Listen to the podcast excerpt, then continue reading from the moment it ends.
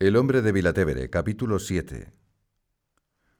Es un óleo antiguo de un pintor español sin celebridad, del Arco, un contemporáneo de Velázquez, de cuarta o quinta fila. Representa la imagen de un Cristo casi desnudo, doblado y encogido tras los azotes del látigo y los flagelos. Está en la sacristía mayor de Vilatevere.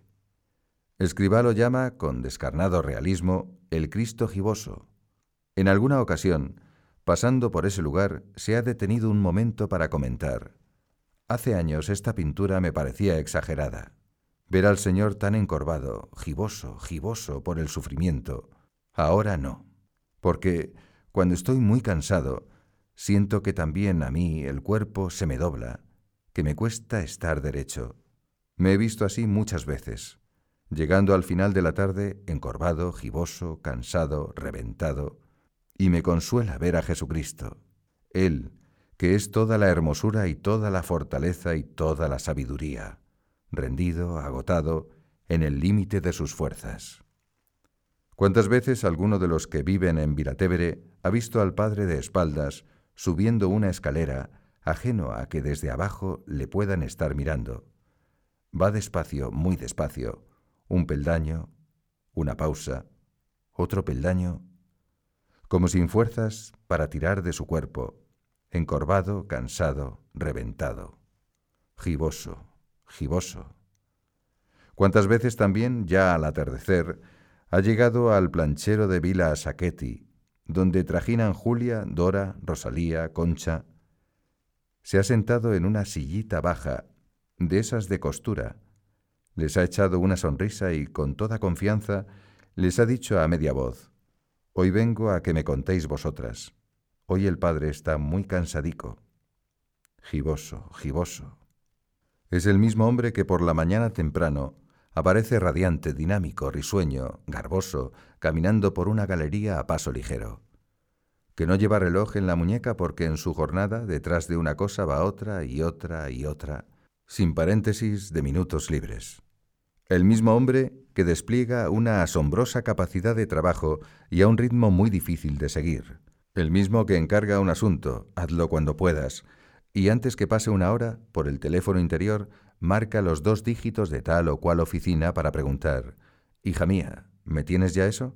O hijo, ¿está ya terminado aquello que te pedí? El mismo que, después de un día apretado, para su mucho que hacer todos se le quedan cortos, llega al examen de la noche exprimido como un limón, giboso, giboso, y le dice al Señor, Hoy no he tenido tiempo de ocuparme de mí.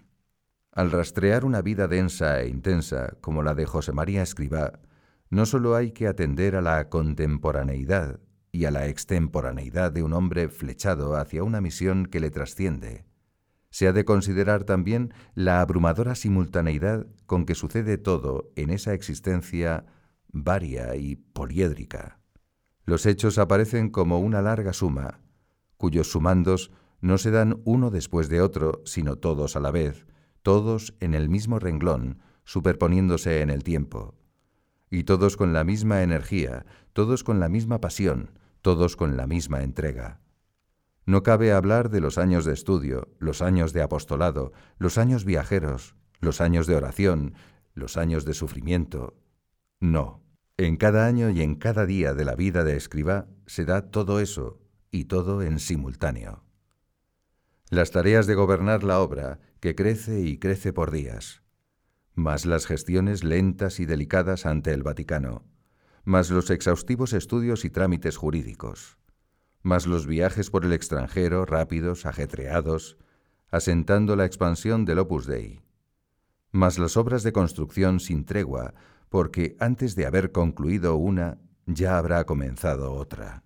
Más su siempre imprevisible y arriesgada financiación, más las múltiples y variadísimas visitas que recibe a diario, en las que conjuga la rapidez, el afecto y un deseo directo de hablar solo de Dios, más los almuerzos con invitados, casi siempre prelados, obispos, cardenales, padres conciliares, a quienes con paciencia y sin fatiga explica una y otra vez qué es y qué no es el Opus Dei, o con los que se interna por la umbría selva de las necesidades de la Iglesia.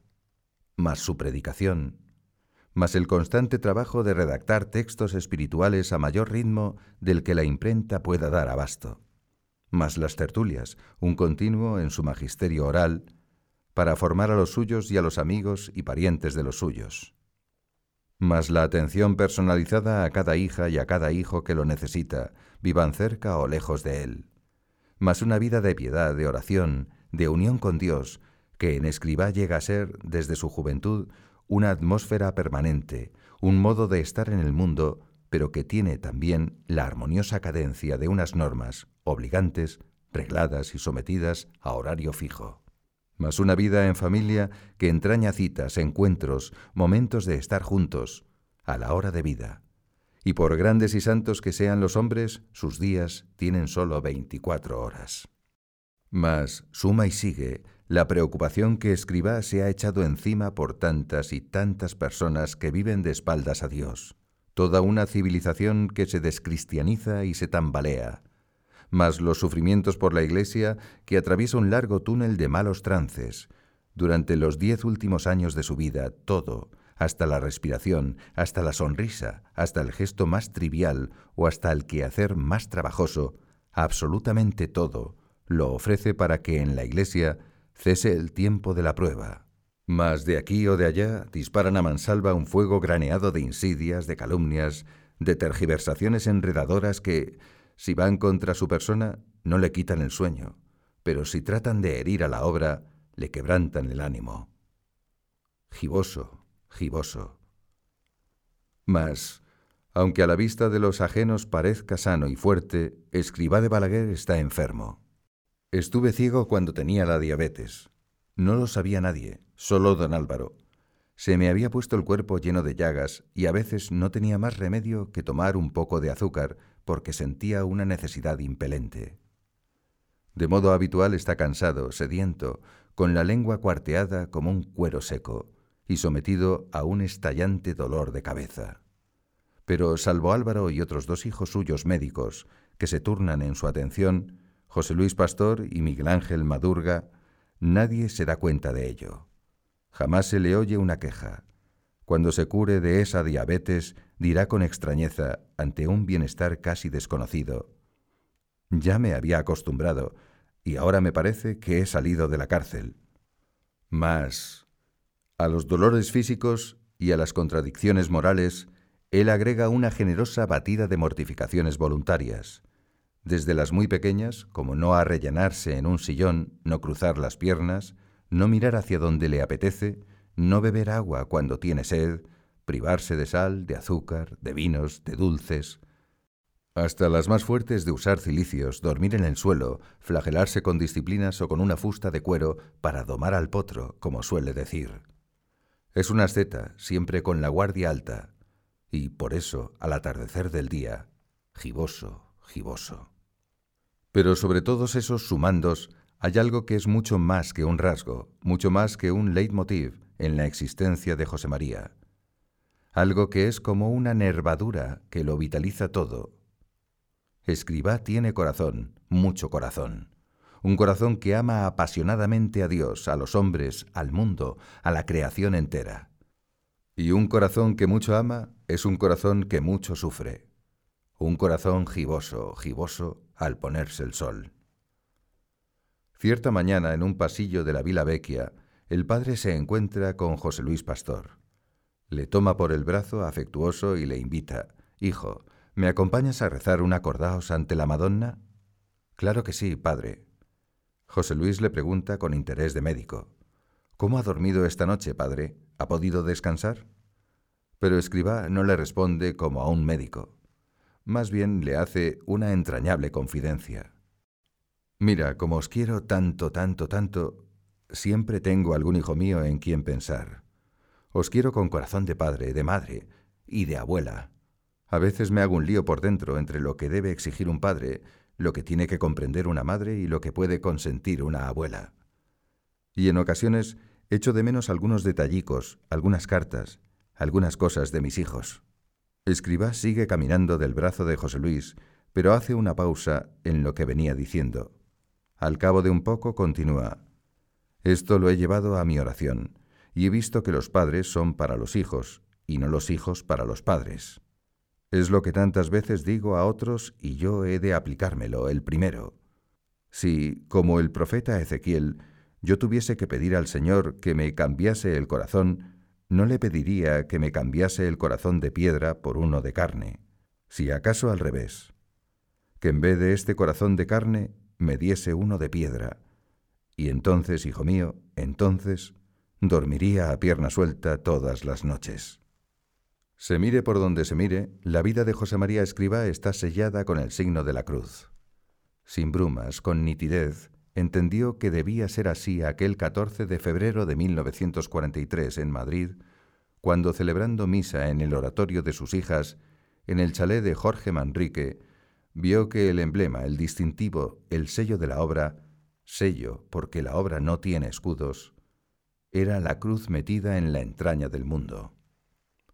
La cruz siempre como signo de contradicción, la cruz como escándalo infame para unos y locura estúpida para otros, la cruz como paradoja en un mundo que ha llegado a identificar el bien con el placer y el mal con el dolor.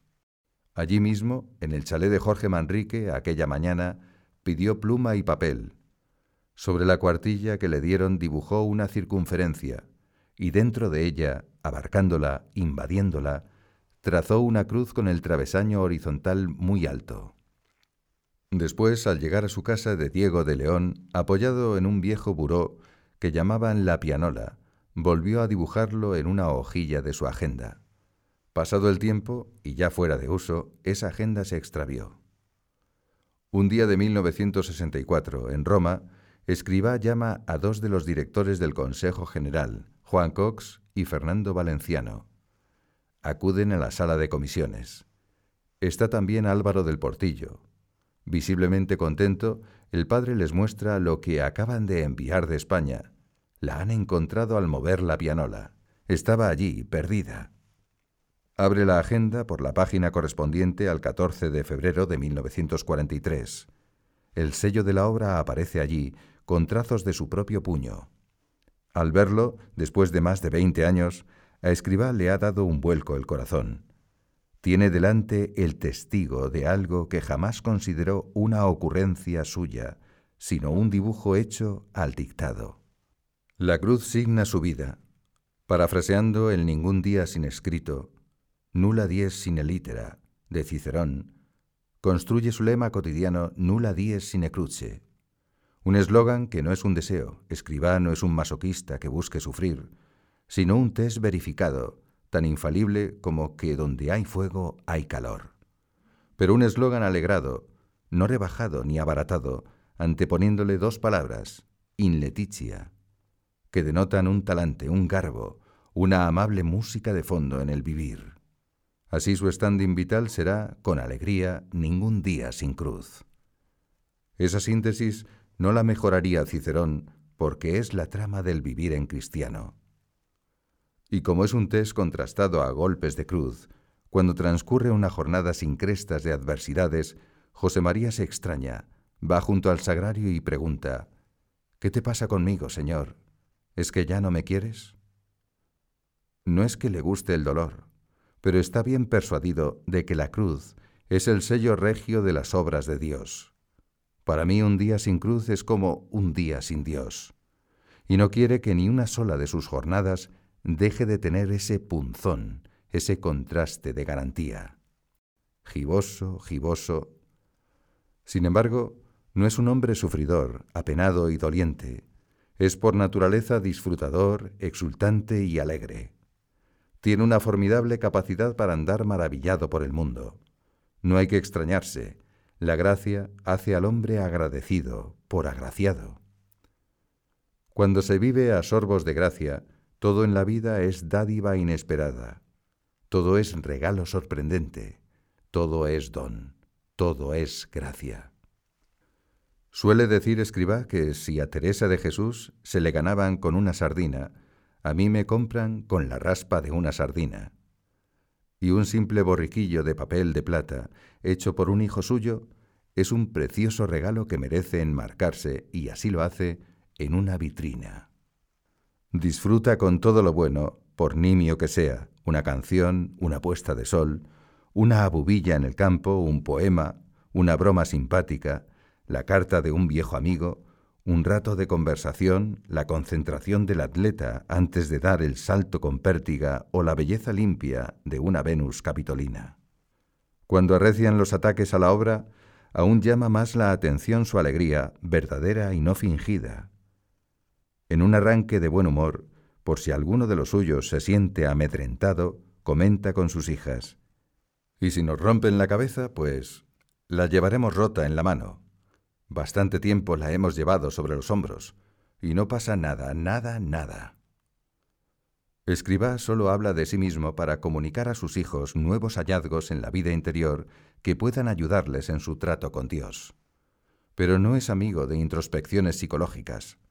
Tal vez por ello a Begoña Álvarez le sorprende oír hablar al padre de un registro personal de su intimidad, y toma buena nota el día que, al hilo de un suceso adverso, le comenta, No por mí, sino por luz de Dios, he tenido y tengo la psicología del que no se encuentra nunca solo, nunca, ni humana ni sobrenaturalmente. No me he encontrado nunca solo, y esto me ha ayudado a callar en muchas ocasiones. He preferido el silencio pensando en los demás. Es una de las razones por las que, a pesar de haber sufrido mucho, he estado siempre contento siempre contento. Aunque parezca una paradoja, tengo que deciros que no he tenido más que motivos para ser muy feliz. Jamás me han hecho sentirme desgraciado y mucho menos víctima. Sabe, lo ha aprendido en ese libro abierto de par en par que es el crucifijo, quién es la única víctima. Y ante la contradicción, no es que se enroque bajo un caparazón impermeable, es que se rige por la lógica de Dios, que es una lógica fuerte, eso le da una seguridad indesmontable. Un día, después de escuchar a Itziar y a Tere Zumalde, que le cuentan dificultades diversas de los lugares donde trabajan, una en Los Abruzos, en Italia, la otra en Santiago de Chile, las anima con su propia experiencia a pasar por encima. Os voy a contar una cosa.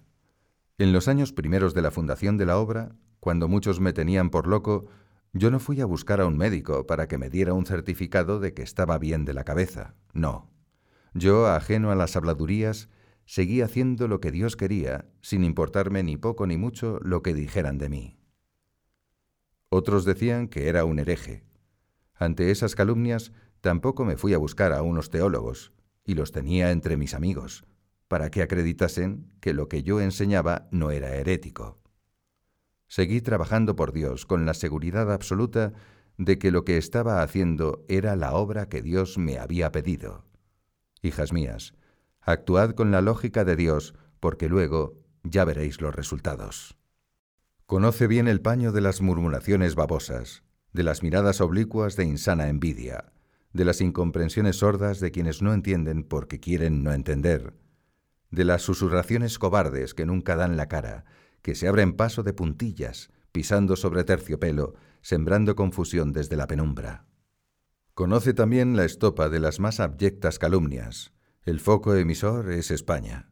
Ciertos dirigentes de movimientos laicos, confesionales, de católicos oficiales, determinados religiosos muy activos e influyentes inmediatamente antes y después de la guerra civil, grupos y personas singulares de la falange y del movimiento nacional, el Partido Único Franquista.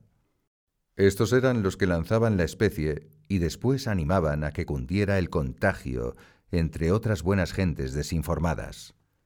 En Barcelona se llegó a hacer, con toda su liturgia de fuego anatematizador, un auto de fe público, reviviscencia de antiguas prácticas de la Inquisición, condenando y quemando camino.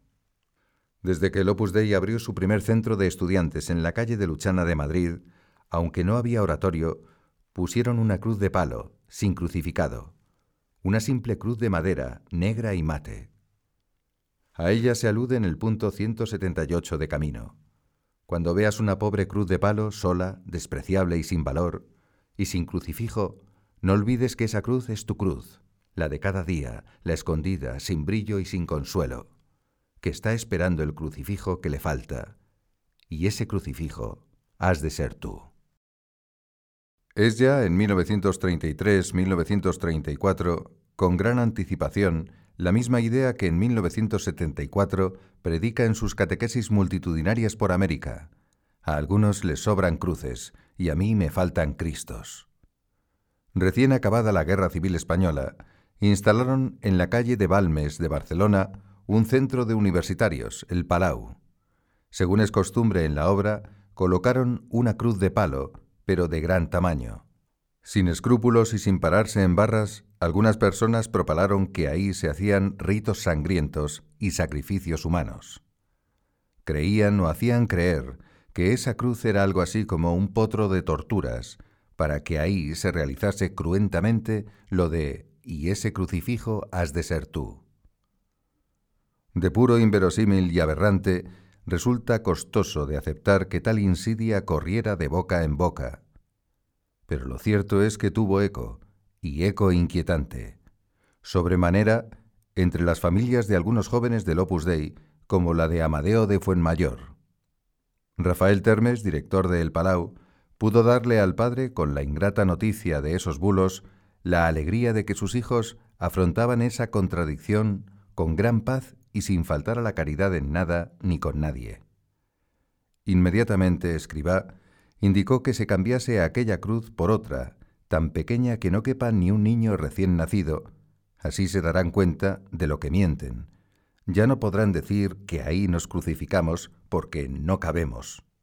Estas falsedades llegan hasta Roma. Por ello, Escribá se alegra de forma especial cuando en 1946, tras su primera audiencia con Pío XII, el Papa concede, por el breve Cum Societatis, el privilegio de lucrar indulgencias cada vez que se bese o se diga una jaculatoria ante la cruz de palo que está en todos los oratorios del Opus Dei.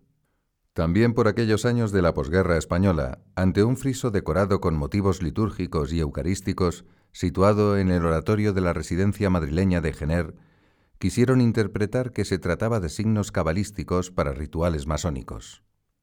El friso contenía exactamente los siguientes textos. Congregabit nos in unum Christi amor. El amor de Cristo nos ha reunido en unidad. Tomado de un himno eucarístico muy conocido y de añeja tradición en la Iglesia. Y de los Hechos de los Apóstoles, el fragmento Erant autem perseverantes in doctrina apostolorum, in communicationi fractionis panis et donationibus perseveraban en la doctrina de los apóstoles, en la comunión de la fracción del pan y en las oraciones. Las espigas, la vid, la luz de Cristo y la paloma de la paz, dibujos simbólicos de uso común en la Iglesia, que iban separando algunos tramos de esos textos, eran los peligrosos signos cabalísticos y los enigmáticos jeroglíficos. La disyuntiva de explicación oscila sin remedio entre dos causas, o ignorancia muy audaz, o mala fe muy falaz.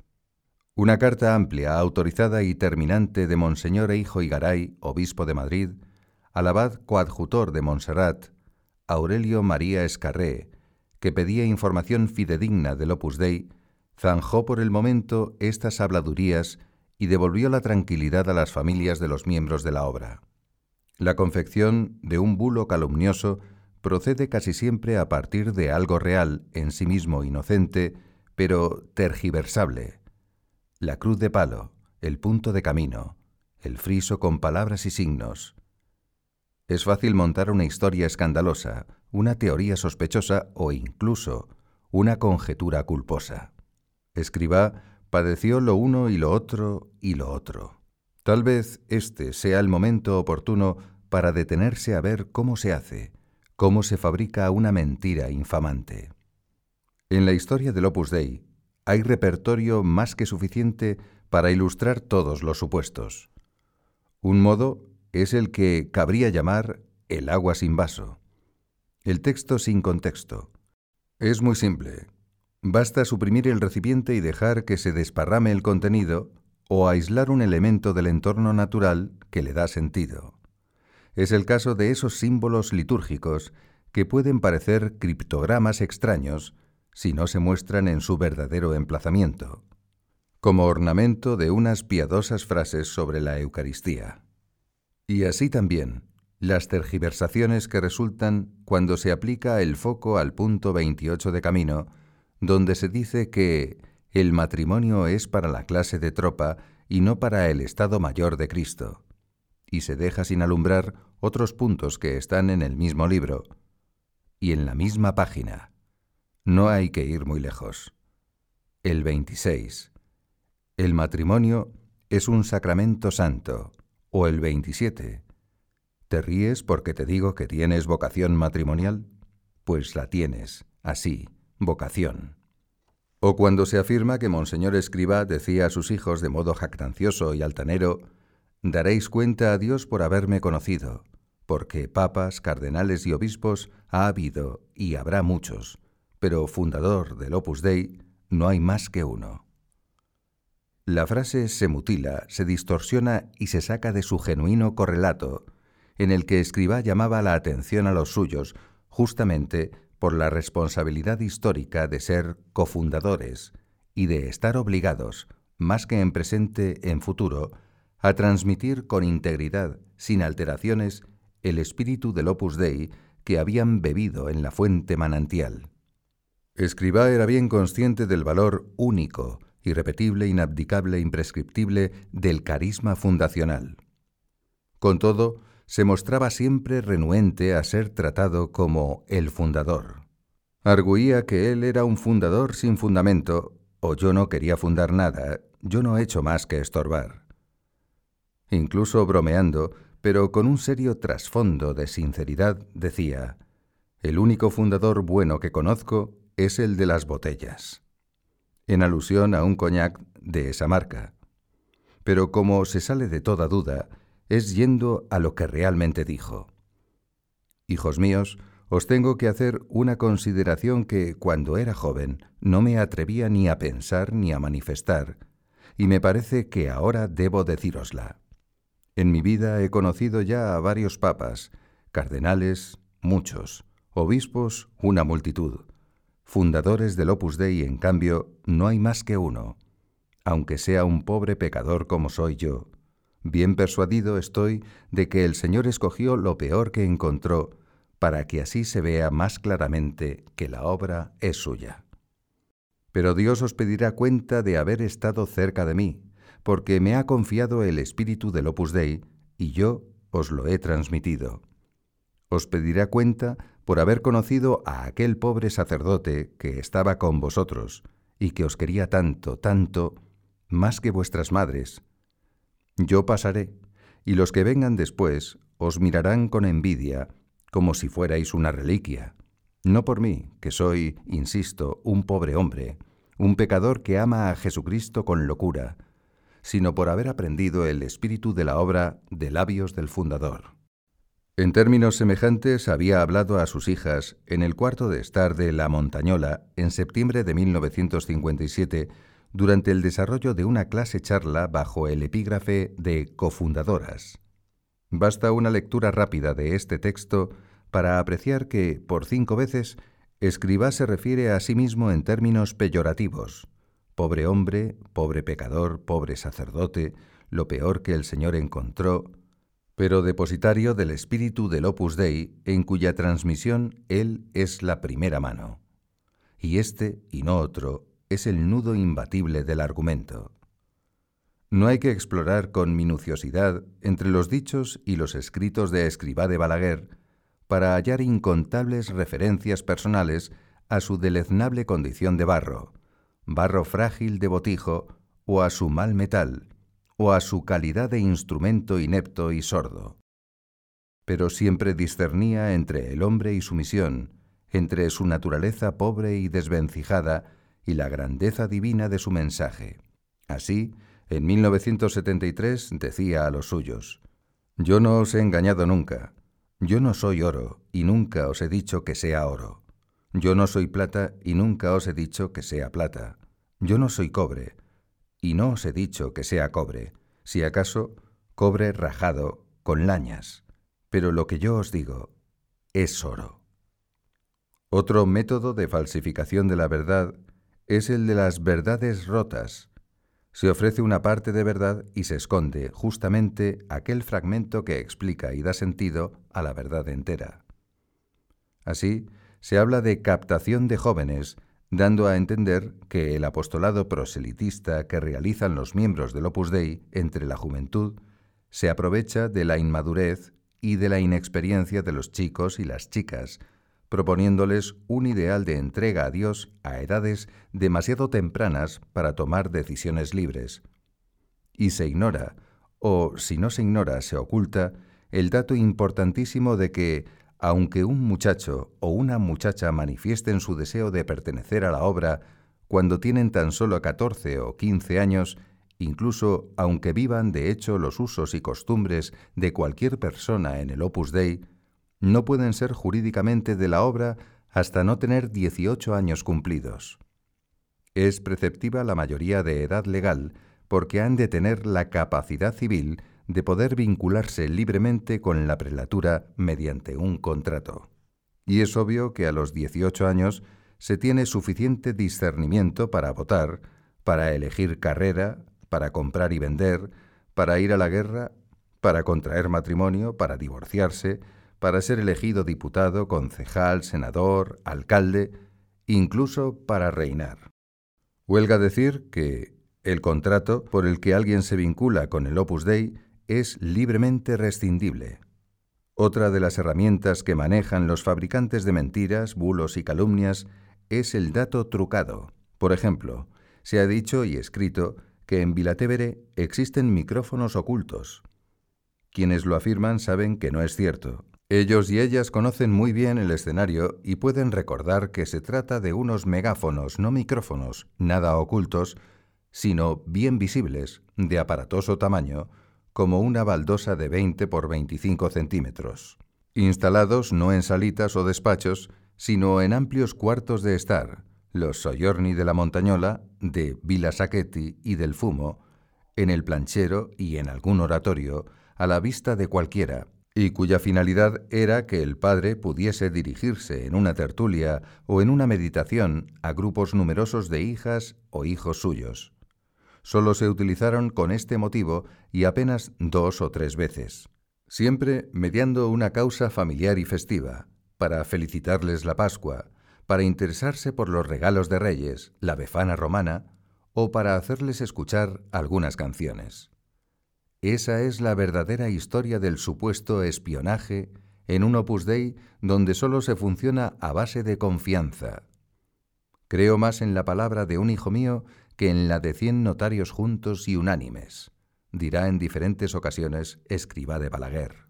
Caso asombroso de tergiversación o de trucaje de un dato es el del viaje a Grecia que Escribá emprendió en 1966 acompañado de los sacerdotes Álvaro del Portillo y Javier Echevarría. La finalidad de ese viaje, como tantos otros que había realizado por países del centro de Europa, era conocer previamente sobre el terreno las posibilidades de implantación de la obra en ese lugar. Escribá viajó con el conocimiento y el expreso consentimiento de la Santa Sede. Hizo sus consultas al Vaticano a través del sustituto de la Secretaría de Estado, Monseñor del Acqua. No fue en modo alguno un viaje secreto, y envió diversas tarjetas postales desde Atenas y desde Corinto. Todas ellas se conservan. Ya antes de partir, le habían comentado en la curia romana que iniciar el Opus Dei en Grecia no sería fácil. Hay una unión estrechísima entre la Iglesia Ortodoxa y el gobierno de la nación, hasta el punto de que resulta muy dura la vida de los griegos que no profesan, al menos nominalmente, la fe ortodoxa griega. Muchos años después, Javier Echevarría tiene aún muy viva la impresión de vacío, de falta de acogida, incluso de enemistad, que palparon en ese país. Desde que llegamos al puerto del Pireo, comprobamos que existía un clima de desconfianza, se puede decir de rechazo material, a la Iglesia católica. La vestimenta sacerdotal que llevábamos fue motivo para que nos detuvieran con los trámites de entrada, revisión de visados y pasaportes, más de hora y media en el edificio de aduanas, haciéndonos un interrogatorio de tercer grado completamente ilógico. Comprobamos que íbamos a movernos en un ambiente de recelo hacia el catolicismo. Al llegar a Atenas, el padre quiso ir por la tarde a hacer la oración en la catedral.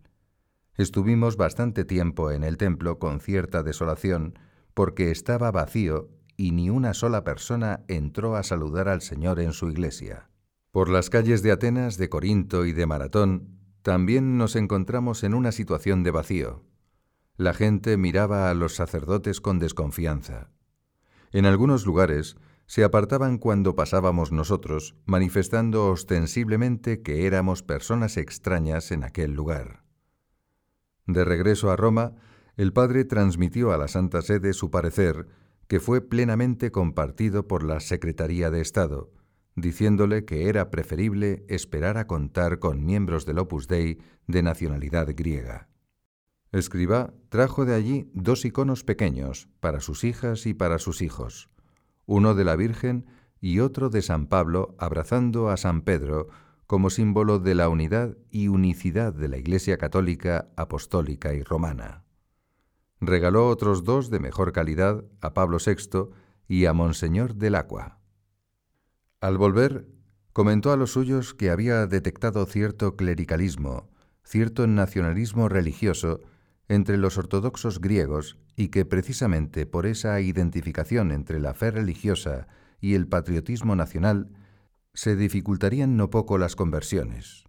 El paso de estos católicos a la obediencia del romano pontífice debería estimularse entre griegos que residieran fuera de Grecia. Debido a esto, Escribá regresó de Grecia, persuadido de que sería más lento y costoso de lo que al principio pensaba establecer allí labores del Opus Dei. Están tan imbricadas la conciencia nacionalista y la religión que cambiar la ortodoxia griega por el catolicismo romano lo ven casi como una traición a la patria. La doctora Malis Cookin le escuchó este tipo de comentarios al regreso de su periplo griego. ¿De dónde sale pues la versión de que Escribá quería pasarse a la Iglesia ortodoxa? Solo hay una posible explicación tomada muy por los pelos. Ese viaje se realizó entre el 26 de febrero y el 14 de marzo de 1966. Entre los 24 miembros de la obra que se ordenarían sacerdotes en el verano de ese mismo año había uno, Jalil Badwi, hijo de libaneses emigrados a México. También eran del Opus Dei otros profesionales católicos de origen árabe, libaneses, palestinos, sirios. En algún momento se pensó que esas personas, en razón de su raza y de su cultura, podrían comenzar la labor de la obra en Oriente Medio, toda vez que el único requisito que haría falta sería la autorización de la Santa Sede, muy fácil de obtener con las debidas garantías, para cambiar en la liturgia el rito latino por el rito maronita. Confundir un trámite de uso bastante normal, como es el del cambio de rito, con la ruptura de la obediencia a Roma, solo puede entrañar o mucha ignorancia o mucha mala fe. Además de este sistema del dato trucado, suele utilizarse con éxito fácil otro juego engañoso que consiste en montar sobre un escenario real una frase o un episodio falso. La descripción rigurosa de una estancia, de un mobiliario, incluso de unos protagonistas, da verosimilitud al suceso ficticio que se narra. Este procedimiento lo han utilizado mucho contra Escribá de Balaguer algunas personas que dejaron de pertenecer al Opus Dei después de tener vivencia interna de la obra. Así, en un escenario auténtico, el soyorno de la Vila Vecchia, por ejemplo, sitúan a Escribá abroncando destempladamente a unas jóvenes de la obra porque, al limpiar, levantaban una nube de polvo. Parten de unos hechos ciertos, en aquel lugar, unas cuantas mujeres de la obra hicieron una limpieza extraordinaria al terminarse las obras de la Vila Vecchia. Como cierto es también que, por no tener la precaución de echar un poco de agua en el suelo antes de limpiar, aventaron gran cantidad de polvo de cal. El padre, al pasar por allí, les llamó la atención con energía. Hasta aquí todo es verdad, pero ¿por qué justo ahí interrumpen el relato?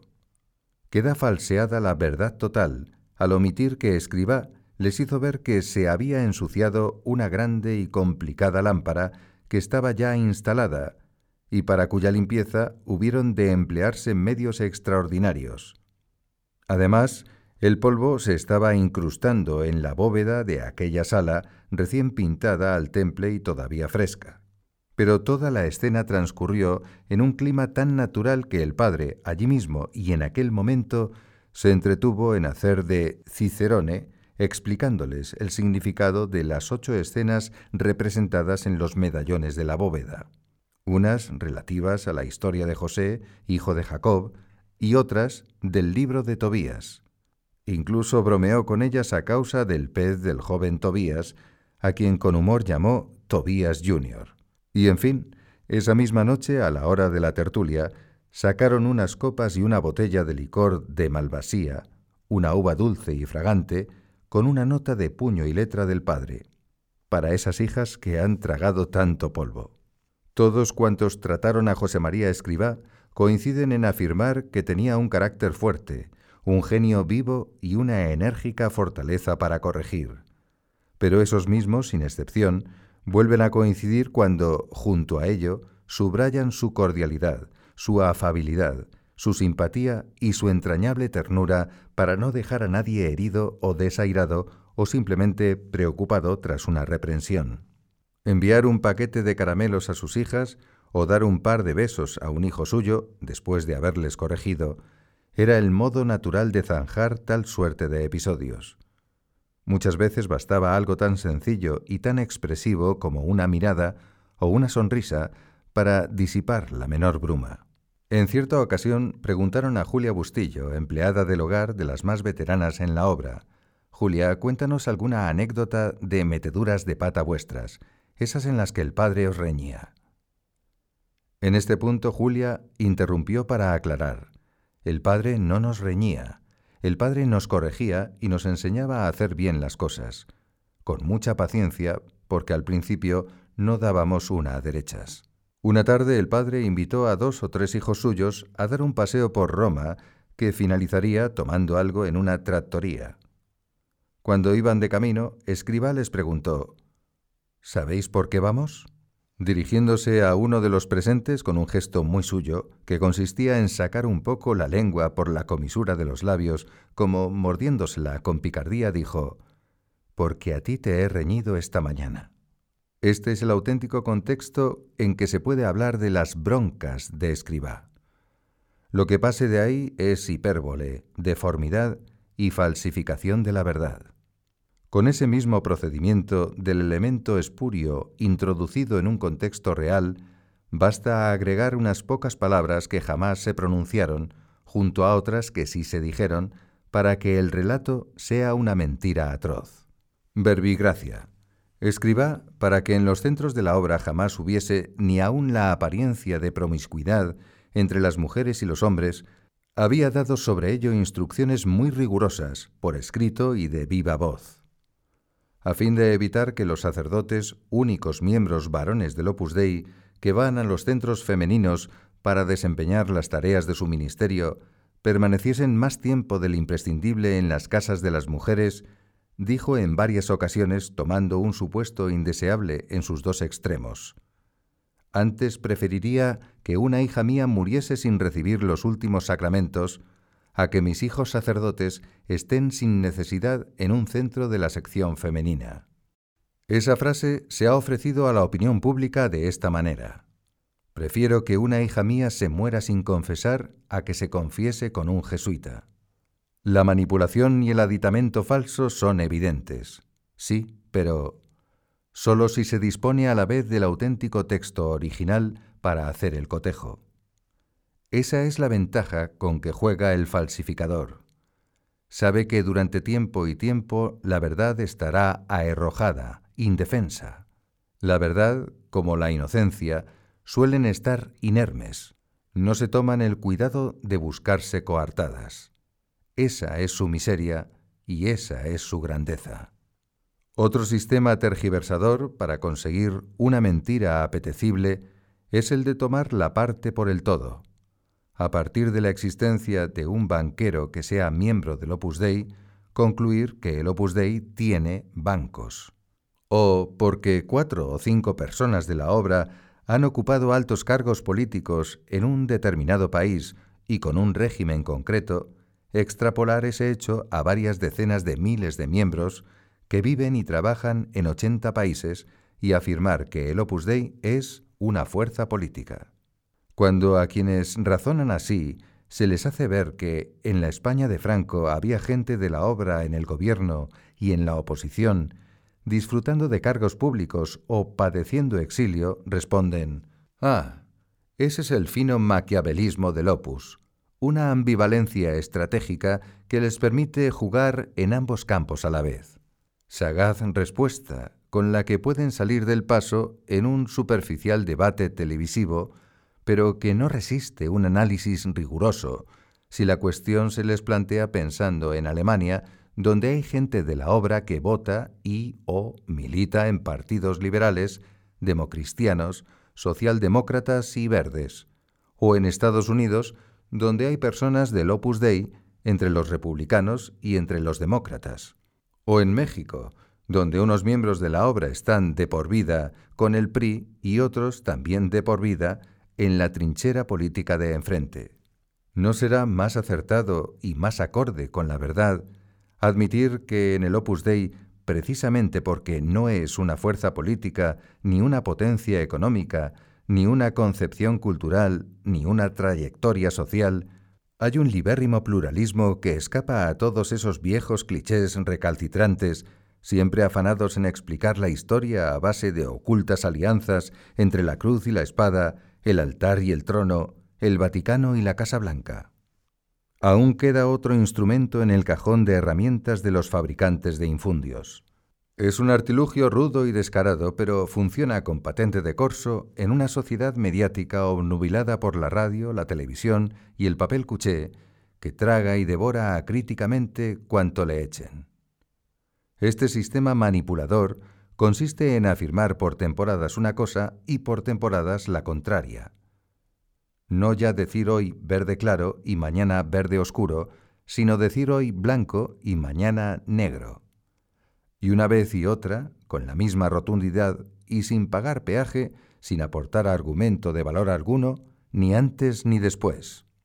Así, hubo quienes durante años tacharon a Escribá de hereje, innovador y ultraprogresista, por predicar que los laicos estaban llamados a ser santos sin necesidad de dejar el mundo y actuando precisamente desde y sobre el mundo. Pasado un tiempo, y sin que nada en el mensaje de escribá hubiese cambiado, esos mismos, esos mismos, le tildaban de integrista, reaccionario y ultraconservador. También hubo quienes, ante la discreción de los miembros de la obra, comentaban, no se les oye, no se les nota, luego secretean. Y esos mismos, cuando percibían la presencia activa y visible de los apostolados del Opus Dei, no dudaban en asegurar, como estremecidos, son los nuevos cruzados del Papa Boitila que avanzan invadiendo y arrasando, van al copo.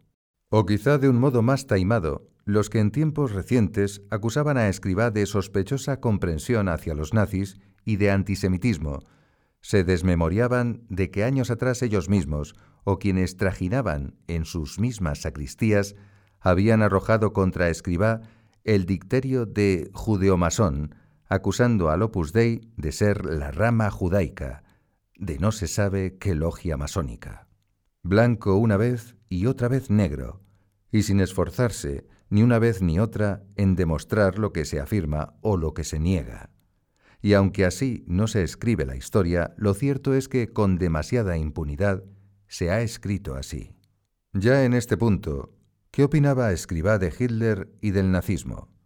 Francesco Angelicchio, uno de los primeros italianos del Opus Dei, escribe, Siempre le he oído expresar clarísimas y severas condenas contra los regímenes totalitarios, tiránicos y liberticidas, fuesen del color que fuesen.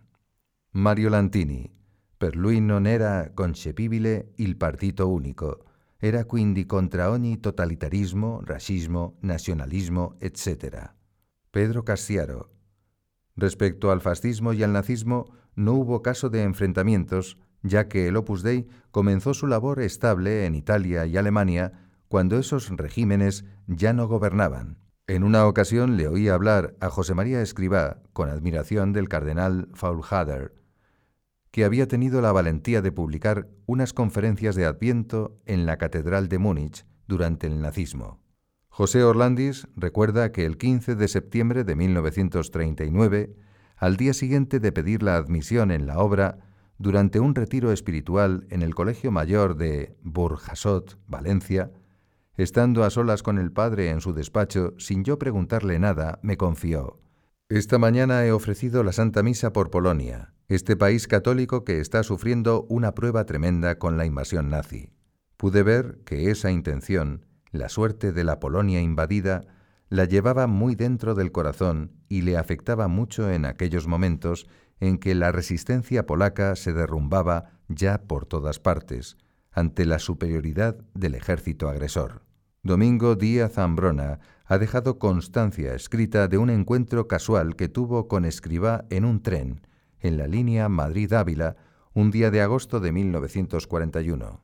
Yo acababa de regresar de un viaje a Alemania y había podido captar allí el miedo de los católicos a manifestar sus convicciones religiosas.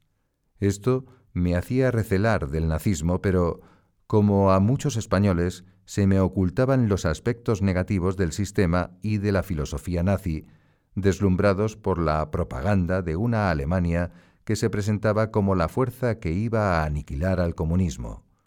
Y quise saber su opinión. Me sorprendió profundamente en aquellos momentos la respuesta tajante de aquel sacerdote, que tenía una información muy certera de la situación de la Iglesia y de los católicos bajo el régimen de Hitler. Monseñor Escribá me habló con mucha fuerza en contra de ese régimen anticristiano, con un vigor que ponía de manifiesto su gran amor a la libertad. No era fácil encontrar en España por aquel entonces, no se conocían aún todos los crímenes del nazismo, a personas que condenasen con tanta contundencia el sistema nazi. Amadeo de Fuenmayor, después de afirmar que la actitud de Escribá condenatoria del nazismo fue terminante, aporta una extensa relación de expresiones referidas a Hitler y a su sistema racista, que le hemos escuchado en múltiples ocasiones, entre otras las siguientes. Abomino de todos los totalitarismos. El nazismo es una herejía, aparte de ser una aberración política. Me dio alegría cuando la Iglesia lo condenó, es lo que todos los católicos llevábamos en el alma. Todo lo que es racismo es algo opuesto a la ley de Dios, al derecho natural. Sé que han sido muchas las víctimas del nazismo y lo lamento. Me bastaba que hubiera sido solo una, por motivo de fe y además de pueblo, para condenar ese sistema. Siempre me ha parecido Hitler un obseso, un desgraciado, un tirano. ¿Cómo reaccionaba José María Escriba? Desde cuando le tildaban de loco, desaprensivo, hereje o masón, hasta cuando telefoneaban de madrugada a Vilatevere preguntando si era cierto que Monseñor Escriba había fallecido, él vivió y enseñó a vivir a sus hijos una reacción que sintetizaba en cinco verbos, pacientes que no pasivos. Rezar, callar, comprender, disculpar y sonreír. No era la receta de un narcótico, sino el consejo de una actitud que requiere firmes redaños de fortaleza. Mercedes Morado y Begoña Álvarez, entre tantas personas que durante años convivieron con Escribá, han escrito que el espíritu de perdón, de olvido y de comprensión hacia quienes le calumniaban iba increciendo hasta el punto de manifestar con toda sencillez no les guardo ningún rencor y todos los días rezo por ellos tanto como rezo por mis hijos, y a fuerza de rezar por ellos, he llegado a quererlos con el mismo corazón y con la misma intensidad con que quiero a mis hijos. En ese mismo sentido, volcando sobre el papel una vivencia de su propia intimidad, escribió, Considera el bien que han hecho a tu alma los que durante tu vida te han fastidiado o han tratado de fastidiarte. Otros llaman enemigos a esas gentes. Tú, siendo muy poca cosa para tener o haber tenido enemigos, llámales bienhechores. Y resultará que a fuerza de encomendarles a Dios, les tendrás simpatía. En cierta ocasión, Encarnita Ortega presenció cómo le daban la noticia de que el padre Carrillo de Albornoz había abandonado la compañía de Jesús, apostatando después de la fe católica. Escribá se conmovió de modo visible, con una pena profunda. Sujetándose la cabeza entre las manos, quedó en silencio, metido en sí, rezando. Entonces, Salvador Canals le recordó que ese hombre era el mismo que tiempo atrás había organizado unas durísimas calumnias contra la obra. Escribá le cortó en seco. Pero es un alma, hijo mío, es un alma. Al tiempo que recomendaba ese talante de comprensión auténtica, tenemos que comprender incluso que no nos comprendan. Estimulaba a sus hijos a no callarse cuando se trate de defender a la obra, porque la obra es de Dios y hay que salir a dar la cara por ella. Él mismo lo hacía así. Un día de enero de 1967, en Roma, charlando con César Ortiz Echagüe, que acababa de llegar de Madrid, le comentó con pesadumbre que no era buena la falta de libertades políticas que se vivía en España. Y agregó, He escrito una carta fuerte al ministro Solís. No espero que me conteste, pero si lo hace, aún tengo más cosas que decirle, y vosotros no podéis permitir que desde periódicos estatales, que son órganos de expresión del gobierno y que pagáis entre todos, se insulte gratuitamente a la obra. En cambio, cuando eran agravios y hostigaciones personales, no dudaba en aconsejar una actitud de sereno silencio y de perdón. En 1962 Rafael Calvo Serer fue a verle a Roma. Le abrió su alma y le contó las calumnias y las persecuciones de que era objeto por ciertos mandarines del franquismo. Escriba, después de escucharle, le dijo, Hijo mío, cuesta, pero tienes que aprender a perdonar. Se quedó un momento callado y como pensando en voz alta añadió, Yo no he necesitado aprender a perdonar, porque Dios me ha enseñado a querer. No obstante, distinguía de modo meridiano entre los ataques a las personas y las insidias contra el opus dei. Estas coces contra el aguijón le dolían de un modo muy sobrenatural, por lo que conllevan de ofensa a Dios. En ocasiones decía, y si no consiguen comprender, llega un momento en el que mueren, y entonces deja de existir esa resistencia que oponían. Ya juzgará Dios sus actuaciones, nosotros no debemos juzgar nunca.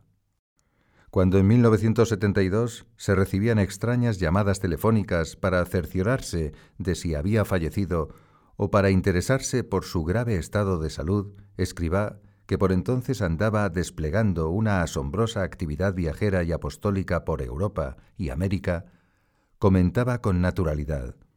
Son los mismos que en 1951 querían echarme de la obra. Si lo hubiesen conseguido, me habrían matado, y ahora siguen queriendo matarme, divulgando enfermedades inexistentes. No sé qué van a ganar con eso, porque cuando me muera de verdad, espero que, con la ayuda de vuestras oraciones, el Señor me acogerá en su misericordia, y desde el cielo os podré ayudar muchísimo más.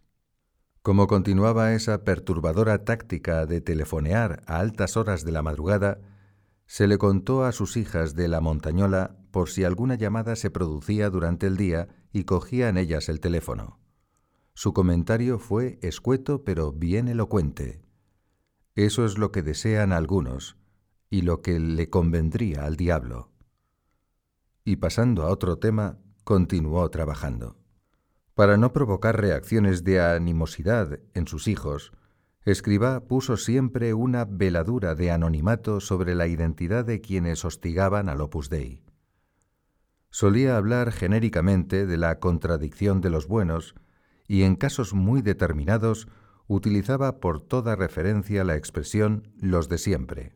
Él no ignoraba a quienes eran. Es más, escribió e hizo imprimir en el taller imprenta de Vilatevere todos los episodios de ataque contra el Opus Dei, consciente de que eran parte y muy importante de la historia de la obra, pero con la condición de que esos hechos sólo saldrían a la luz transcurridos bastantes años después de su muerte y cuando ya no vivieran las personas que de un modo u otro los hubiesen protagonizado, alentado o consentido. Sin embargo, es revelador el juicio que estos sucesos le merecían. Aparece nítido y rotundo en el punto 804 de Forja. ¿Contradicción de los buenos? Cosas del demonio. Esa contradicción de los buenos llegó a ser enconadísima entre 1951 y 1952, justo a partir de la aprobación definitiva de la obra. Era más que una sarta de habladurías y más que una maraña de calumnias. Estaba en marcha una maquinación bien engrasada. Con guantes de seda y pasos sigilosos, habían llegado a colocar ante el escritorio del Papa Pío XII un candente montaje de dosiers falsos. Las acusaciones eran muy graves, entre ellas una bastante tremenda que imputaba promiscuidad entre las mujeres y los hombres del Opus Dei. Detrás de esos dossiers había una estrategia inteligente y hábil que sabía bien sobre qué delicadísimo punto se debía asestar el golpe para que fuese mortal. La unidad de la obra. Ese era, y ese ha sido siempre, el gran secreto de la eficacia del Opus Dei. Una unidad jurídica, espiritual y ascética con una absoluta separación de vida, de régimen, de gobierno, de apostolados, como dos líneas de fuerzas paralelas, acordes, que discurren a la par, aunque nunca se encuentran ni se solapan, pero que en todo tramo de su trayectoria tienen en común la misma vocación, la misma espiritualidad, el mismo fundador y el mismo Padre. El único modo de acabar con la obra tenía que ser descargando el hachazo sobre el puente de esa unidad. No bastaba la amputación de un miembro cualquiera o la poda de una rama. Lo efectivo y terminante era decapitarla. Escribá de Balaguer estaba en el punto de mira de toda esa maquinación. Se trataba de conseguir la expulsión del fundador. Desaparecido él, las mujeres y los hombres de la obra se disgregarían sin dirección. Sería, al pie de la letra, la cita evangélica. Matarán al pastor y se dispersarán las ovejas. Percutiam pastoren et dispergentur oves. Como años más tarde comentaría Álvaro del Portillo, era una asechanza muy bien preparada, como el puñal puesto sobre el corazón. No faltaba más que apretar un poquito para que el corazón fuera atravesado. Del Portillo medía sus palabras y recurría a la metáfora del cuchillo corto, empuñado certeramente, pero él conoció en su día de primera mano toda esa estratagema y peleó bravamente para desactivarla. Escribá padeció en sus carnes y en su alma. No fue cosa de un día ni de dos. La animosidad no daba la cara, no se hacía oír, no tenía rostro. Pero estaba en el ambiente. Se cernía como una tormenta seca cargada de electricidad, inaplacable. Escribá intuía, percibía, sentía que estaba ocurriendo algo, algo grave, pero no sabía qué era. Durante semanas y meses andaba inquieto, desasosegado, como con malas corazonadas. Rezaba sin saber qué tenía que pedir. De vez en cuando, ya entrado el verano, bajaba al jardín de la Vila Vecchia para moverse un rato, para respirar una buena bocanada de aire, para rezar un rosario o para hablar con alguno de sus hijos. Estoy tan cuan leo ruyens, como un león rugiente, en vela, en guardia, me siento como un ciego que se tiene que defender, pero que solo puede dar bastonazos en el aire, porque no sé qué pasa, pero algo pasa. Lo mismo le decía a don Álvaro, su hijo predilecto, su confidente, su confesor, su custodio, su saxum fuerte. Álvaro, yo no acierto a saber de qué se trata, pero algo está sucediendo. Y del portillo callaba.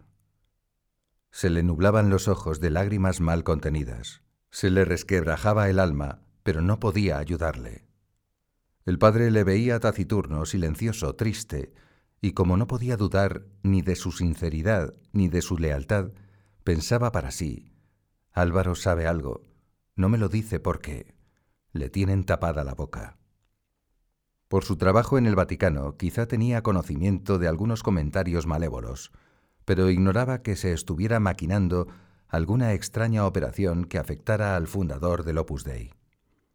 Un día de agosto de ese 1951, escriba, que ha llamado en vano a muchas puertas sin lograr que le abran ni que le escuchen, no sabiendo a quién acudir en la tierra, acude al único remedio que tiene a su alcance. Álvaro, siempre he empleado los medios sobrenaturales, la oración y la mortificación. Ahora es ferragosto, hace mucho calor y, además, las carreteras de Italia están atestadas de coches. Salgo, pues, el día 14 por carretera hacia Loreto. Quiero estar allí el 15 y consagrar la obra a la Santísima Virgen. Así se hace una verdadera mortificación. Álvaro va con él. Soportando la tremenda canícula, viajan hasta la provincia de Ancona. En el santuario de Loreto, el fundador consagra el Opus Dei al corazón dulcísimo de María después de celebrar la misa allí mismo. El nervio de su plegaria es escueto y directo, iter paratutum, prepáranos un camino seguro. El que reza nunca vuelve con las manos vacías. La respuesta del cielo no se hizo esperar. Pocas semanas después, ya en septiembre, Juan Udaundo, uno de los miembros del Opus Dei que vivían en Milán, informa al padre de algo inconcreto, pero muy inquietante, que le acaba de comentar el cardenal Schuster, monje benedictino y arzobispo de Milán. Una persona importantísima, situada en un alto puesto, inalto loco, le había contado ciertas cosas sobre la obra. Aunque yo no las creo, yo no las creo, yo estoy muy contento de que el Opus Dei trabaje en mi diócesis. Meses más tarde, en enero de 1952, el cardenal Schuster, conversando con Juan Udaondo y Juan Masia, les pregunta, ¿Cómo está vuestro fundador? Ellos contestan con toda naturalidad, Está muy bien. El prelado insiste, ¿Cómo lleva su cruz? ¿No tiene ahora una especial contradicción, una cruz muy fuerte? Bueno, pues si realmente es así, estará muy contento porque siempre nos enseñó que si estamos muy cerca de la cruz, estamos muy cerca de Jesús. No, no. Decidle que tenga cuidado, que se acuerde de su paisano San José de Calasanz y también de San Alfonso María de Ligorio, y que se mueva. El aviso señala con claridad a dos santos fundadores que sufrieron muy duros embates de manos de hombres de la Iglesia. Uno de ellos, el aragonés José de Calasanz, fue expulsado por su propia gente de la congregación que él mismo había fundado. Injuriado con crueldad y calumniado con saña, hubo de afrontar un proceso y un juicio público ante el Tribunal de la Inquisición. También el napolitano Alfonso María, abogado de profesión, fundador de los misioneros redentoristas, vivió el licor amargo de la incomprensión, de la crítica y de la persecución. Udaondo escribe al padre, abuela pluma, dándole noticia de la seria y urgente advertencia del cardenal Schuster. Escribe llorando. En la carta que se conserva en el archivo de la obra puede apreciarse cómo en algún párrafo la tinta se ha desvaído, mojada por las lágrimas. Además de la carta, él mismo viaja de Milán a Roma. El 12 de marzo están en el oratorio de Via Orsini, un centro del Opus Dei, cuando entra el padre, se arrodilla a su lado y rompe a hablarle a media voz sin dejar de mirar al sagrario. Hijo, ¿cuántas veces me has oído decir, y bien de veras, que me gustaría no ser de la obra para pedir inmediatamente la admisión como el último, y ser el primero en obedecer, obedecer a todos? Yo, el Señor lo sabe, no he querido ser fundador de nada, pero Dios lo ha querido así. Hijo mío, ¿has visto cómo quieren destruir la obra y cómo me atacan? Es lo de golpead, matad al pastor, y se dispersarán las ovejas. Yo te digo aquí, delante del sagrario, que si me echan de la obra, me matan. A escribá se le quiebra la voz en un sollozo. Oculta el rostro entre sus manos giboso, giboso. No cabe más dolor entre su corazón y su camisa. es un hombre en carne viva. Desde que llegó la carta de Udaondo, Escribá se ha movido. Ha ido a explicar y a pedir explicaciones en las más altas instancias de la Santa Sede. Habla con Tedeschini, con Larraona, con Piascia, con Tardini, con Ferreto, con Baio. Protesta con coraje. Si ustedes me echan del Opus Dei, sepan que son unos criminales. La obra es mi vida, y si me separan de ella, me matan, me asesinan. Se le responde con evasivas. Pero, monsignore, no hay nada ni nadie que... Monseñor Escriba hace algo inusual en aquel protocolo palatino de la curia romana de entonces, antes del Vaticano II. Utiliza como intermediario al cardenal Tedeschini, que en esos mismos días, el 24 de febrero, acaba de ser nombrado protector del Opus Dei le entrega una carta filial y respetuosa, pero clara como el agua, en la que, más que defender los derechos de la obra y los suyos propios, advierte con seriedad del grave pecado de injusticia que se va a cometer si la patraña urdida sigue su curso. La carta, aunque va dirigida a Monseñor Tedeschini como valedor oficial del Opus Dei ante la Santa Sede, tiene un más alto destinatario, el Papa. El cardenal, a la vista del hondo calado de lo que se está perpetrando, se compromete a leer esa carta personalmente a Pío XII en la primera ocasión que me sea posible. El 18 de marzo de ese mismo 1952 se presenta la oportunidad. Pío XII reacciona con rapidez. El proceso, avanzadísimo y a punto de abatirse contra el fundador del Opus Dei, se detiene en seco. A Escribá se le escapa un grito de silencio al fin de todo este hiriente suceso. Lo pone por escrito en una de las hojas de su agenda de bolsillo. Sin pretenderlo, los que persiguen santifican, pero hay de esos perseguidores. Él está al cabo de la calle de quiénes son los que le hostilizan. No los nombra, no los señala. No descubre su identidad, pero no puede evitar pensar en ellos cuando 20 años más tarde, en 1972, el teléfono suena de madrugada y alguien pregunta si Monseñor Escribae morto. Son los mismos que en 1951 querían echarme de la obra. Si lo hubiesen conseguido, me habrían matado. Y ahora siguen queriendo matarme. Uno de esos días de incertidumbre y de zozobra sintiendo cerca el aliento de los que se han confabulado contra la obra y contra él, sale a uno de los cortili de la vila para meditar un rato a solas. En el arco de Iventi, apoyándose sobre el pretil, escribe un texto breve, pero meridianamente informativo, que después hará grabar en una sencilla lápida de mármol. Cuando estas casas se alzaban en servicio de la Iglesia a fuerza de una abnegación mayor en cada jornada, Permitía el Señor que de fuera vinieran duras y ocultas contradicciones, mientras el Opus Dei, consagrado al corazón dulcísimo de María el 15 de agosto de 1951 y al corazón sagratísimo de Jesús el 26 de octubre de 1952, firme, compacto y seguro, se fortalecía y dilataba. Laus Deo. Instalada en una de las galerías que cierran el Cortile Vecchio, esa lápida estuvo tapada con una placa de metal que, a modo de puerta, giraba sobre goznes. Durante algunos años la portezuela de bronce permaneció cerrada para que los chicos que pasasen por allí no tuvieran noticia de esos hechos. Era un modo de evitarles sufrimientos innecesarios, a deshora. Por entonces aún duraban las turbulencias de la tormenta que no llegó a descargar. Tanto que algunos prelados aconsejaron a Escribá que no se hiciese notar, que renunciase a toda actividad externa, que no respirase muy fuerte. Cierto alto miembro de la curia llegaría a decirle, en ocasiones, para que a uno no le maten, es conveniente a hacerse el muerto. Violentando su carácter extrovertido y sociable y, sobre todo, su impaciente afán de almas que le impelía a buscar el contacto con la gente, Escribá se recluyó voluntariamente en Vilatevere. Serían unos años de encierro activísimo, dedicado a formar a los suyos, a escribir homilías y cartas doctrinales, y a impulsar con vigor el apostolado por diversos países.